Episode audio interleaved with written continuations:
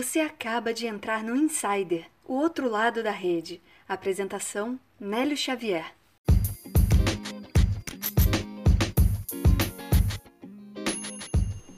É, o seu podcast sobre conteúdos do LinkedIn está no ar. Eu sou o Nélio Xavier e serei a sua voz linkediana mais uma vez neste novo episódio. Você vai ouvir conteúdo sobre networking, como ser um pitcher de sucesso e casos polêmicos de RH hoje, aqui no Insider.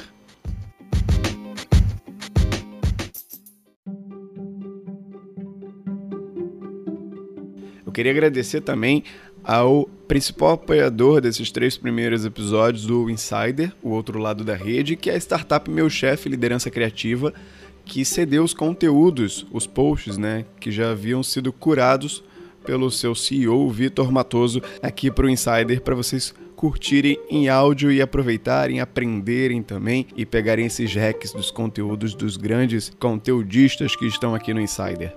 Então chega de papo e vamos à pauta de hoje. O primeiro conteúdo do dia vem do Douglas Gomide, ajudando empresas e pessoas a serem autoridades em mídias sociais. Ele é CEO da OQMM, professor de MBA, marketing médico e saúde. Só para lembrar vocês que o link de cada postagem vai estar disponível na descrição do episódio. Se você quiser acompanhar mais conteúdo dessas pessoas que são citadas aqui, é só ir na descrição do episódio e clicar no link, que aí você vai ser direcionado para a postagem dele no LinkedIn, dele ou dela, né, no LinkedIn, e aí pode seguir a pessoa, pedir conexão, fazer negócio, acompanhar os próximos conteúdos. Vamos à publicação do Douglas. Não faça networking, prefira fazer amigos. Nesse tempo que estou no mercado, já vi vários profissionais se aproximando com um único intuito comercial me vendo como uma simples peça interessante para auxiliar em seus negócios. A abordagem é quase sempre forçada e a troca de assuntos é muito rasa. E não há criação de um relacionamento. Não sei para vocês, mas isso me incomoda bastante e acaba que não há formação de um laço forte. Porém, quando uma pessoa se aproxima de mim, querendo me conhecer e a fim de conversar sobre o mercado, empreendedorismo e inovação, me sinto bem mais à vontade e tudo flui mais facilmente. Sinto que dessa forma torno-me realmente amigo da pessoa e a possibilidade de fazermos negócios é maior. Em um mundo tão cheio de fórmulas e automações para todos os contatos, creio que deveríamos muitas vezes valorizar mais a naturalidade e deixar tudo do jeito que tem que ser. Tenho levado minha vida dessa maneira, fazendo amigos. Muitas vezes, por meio desses amigos, surgem negócios, Porém, isso não é meu principal pensamento. Estamos em um momento em que várias pessoas têm deixado o lado humano muito de lado. Diferencie-se dessas pessoas e crie uma rede de contatos realmente fortes. Uma amizade verdadeira é mais forte do que qualquer acordo comercial. Muito bacana a postagem do Douglas, me lembrou o que o Rodrigo Garçoni no LinkedIn diz muito, que networking é ajudar primeiro. Então, se você se aproxima de alguém só com o intuito de fazer negócio, de vender alguma coisa para aquela pessoa, lógico, você vai querer vender se o seu negócio é esse. Mas procura ajudar primeiro, procura a conhecer a pessoa, entender o ambiente em que ela vive, entender tudo que está em volta dela, para depois aí sim você pensar em fazer negócio com a pessoa.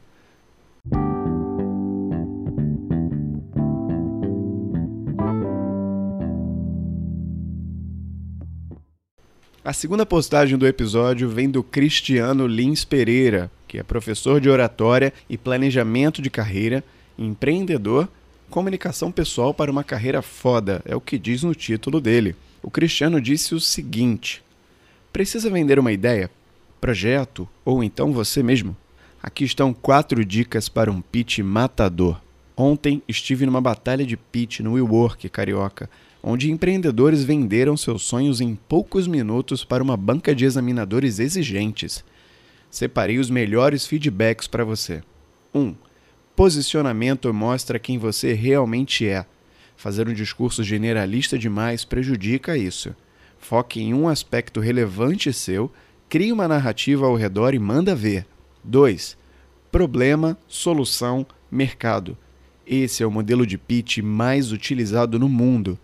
Levante a dor que tira o sono das pessoas, diga como você soluciona de forma diferente e quantas pessoas têm a dor. 3. Nunca leia os slides. Tela de celular, papelzinho de mão ou teleprompter. Para encantar os investidores, tem que gerar conexão, olho no olho, e passar muita confiança na fala. Treine quantas vezes precisar para dominar seu pitch. 4. Chamada de ação final. Precisa de um investidor, um sócio, parceiro? Na conclusão, deixe claro o passo seguinte que os presentes devem dar para continuarem a conversa contigo. Tá aí as dicas do Cristiano Lins para fazer um pitch matador. Sobre pitch eu posso recomendar que vocês procurem o Silvestre Rodrigues no LinkedIn.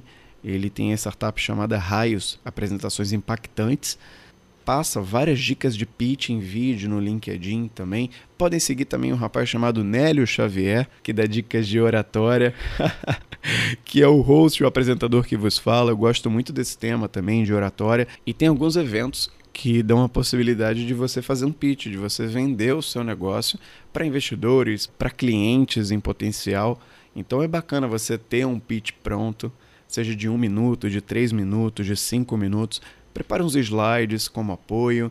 Se não, como se não tiver ideia, você pode pedir ajuda para essas pessoas que eu já mencionei aqui, ou até mandar uma mensagem para mim, passo umas dicas de pitch ou para o próprio Cristiano ou para o Silvestre. E quando você for solicitado para apresentar esse pitch, para vender o seu negócio, ou até mesmo no elevador, quem sabe isso já aconteceu comigo, você vai estar tá pronto. Eu fui num evento chamado 10 Ideia, que tem um concurso de pitch. Eu não participei do concurso, eu fui só como ouvinte, mas no final do evento saindo, tinha um grupo né, de umas 8 ou 10 pessoas e alguns investidores, inclusive, e um investidor me provocou: vai lá, faz teu pitch aí no elevador. E aí eu comecei a falar. Se você me perguntar, agora eu não vou lembrar tudo que eu falei, mas eu fiz um pitch realmente no elevador, né? E para quem não conhece, procura no Google aí, pitch, que a origem é pitch elevator. Então é você vender o seu negócio no tempo ali do elevador que ele está descendo ou subindo, são alguns segundos. Então você tem que estar tá pronto para isso, para quando isso acontecer. Então se prepara, segue as dicas do Cristiano e vamos para a próxima postagem.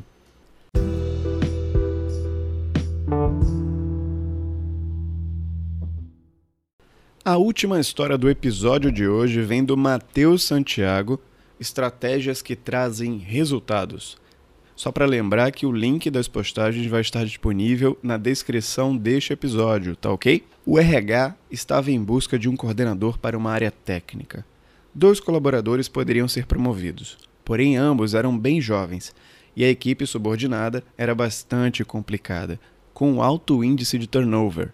A responsável abriu recrutamento e acabou entrevistando mais de 20 pessoas, sem sucesso. Ao longo da seleção, um dos funcionários que era tido como opção pediu para sair por se sentir preterido. Eis que surge um candidato muito diferenciado. Tinha todas as competências. Relatou ter vivenciado várias situações similares ao que acontecia na empresa. Havia um problema. Ele tinha 57 anos. A gerente vetou, disse para continuarem procurando. Prazo esgotado. Pressão de todos os lados e nada. Então, a responsável resolveu levar o perfil para o diretor da área técnica, que até então nem sabia dessa possibilidade. Marcou uma entrevista. Em menos de uma semana, o João já estava trabalhando. E em pouco tempo ficou nítido que ele resolveria o problema. Quando eu entrei para trabalhar lá, o João estava com 61 anos e parecia que tinha 30 anos de empresa. Tamanho respeito que todos tinham por ele. Dar oportunidade para profissionais qualificados independentemente da idade, origem e outras questões, se tornou um valor fortíssimo para a empresa. E eu aprendi muito com isso.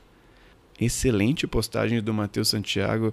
Eu, inclusive, terminei de ler um livro essa semana, O Poder do Subconsciente. O último capítulo do livro ele fala sobre isso, sobre você encarar o envelhecimento. É a empresa que está perdendo a experiência, a vivência que aquela pessoa já teve ao longo de todos os seus anos já vividos, no mercado, trabalhando.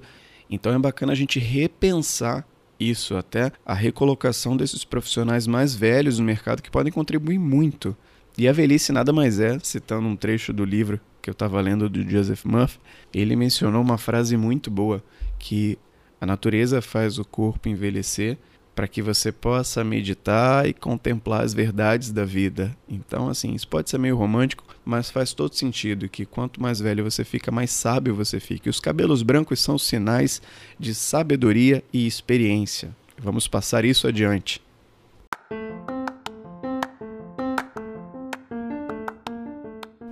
É, eu acho que hoje o aprendizado tá chancelado, hein, ouvinte? Eu queria convidar todos antes de terminar o episódio para me seguir lá no LinkedIn, no Instagram, no Medium, Nélio Xavier você encontra, para acompanhar o meu conteúdo e também para que o seu conteúdo possa aparecer aqui no Insider. Se você já me segue lá no LinkedIn, me pede conexão para a gente acompanhar o seu conteúdo, fazer uma curadoria e quem sabe o seu post, a sua publicação não aparece aqui no Insider para dar um hack, para dar uma ideia, para dar um aprendizado para as pessoas que ouvem o Insider, o outro lado da rede. Obrigado pela audiência. Em breve o nosso site vai estar no ar e até o próximo episódio.